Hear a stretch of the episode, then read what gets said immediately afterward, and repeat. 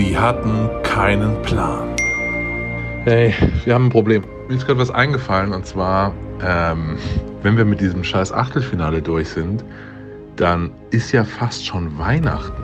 Das kriegen wir ja dieses Jahr gar nicht mehr fertig. Wie soll man das denn jetzt machen mit diesem Viertelfinale, Halbfinale, Finale und so weiter?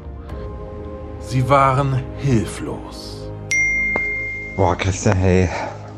Keine Ahnung. Doch dann kam die rettende Idee.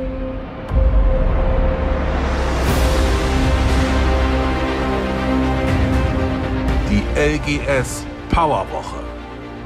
Alle Viertelfinalspiele in einer Woche. Dienstag, Mittwoch, Donnerstag, Freitag. Jeweils 24 Stunden Zeit, um abzustimmen. Bam, bam, bam, Wir sehen uns zur Kneipenschlägerei.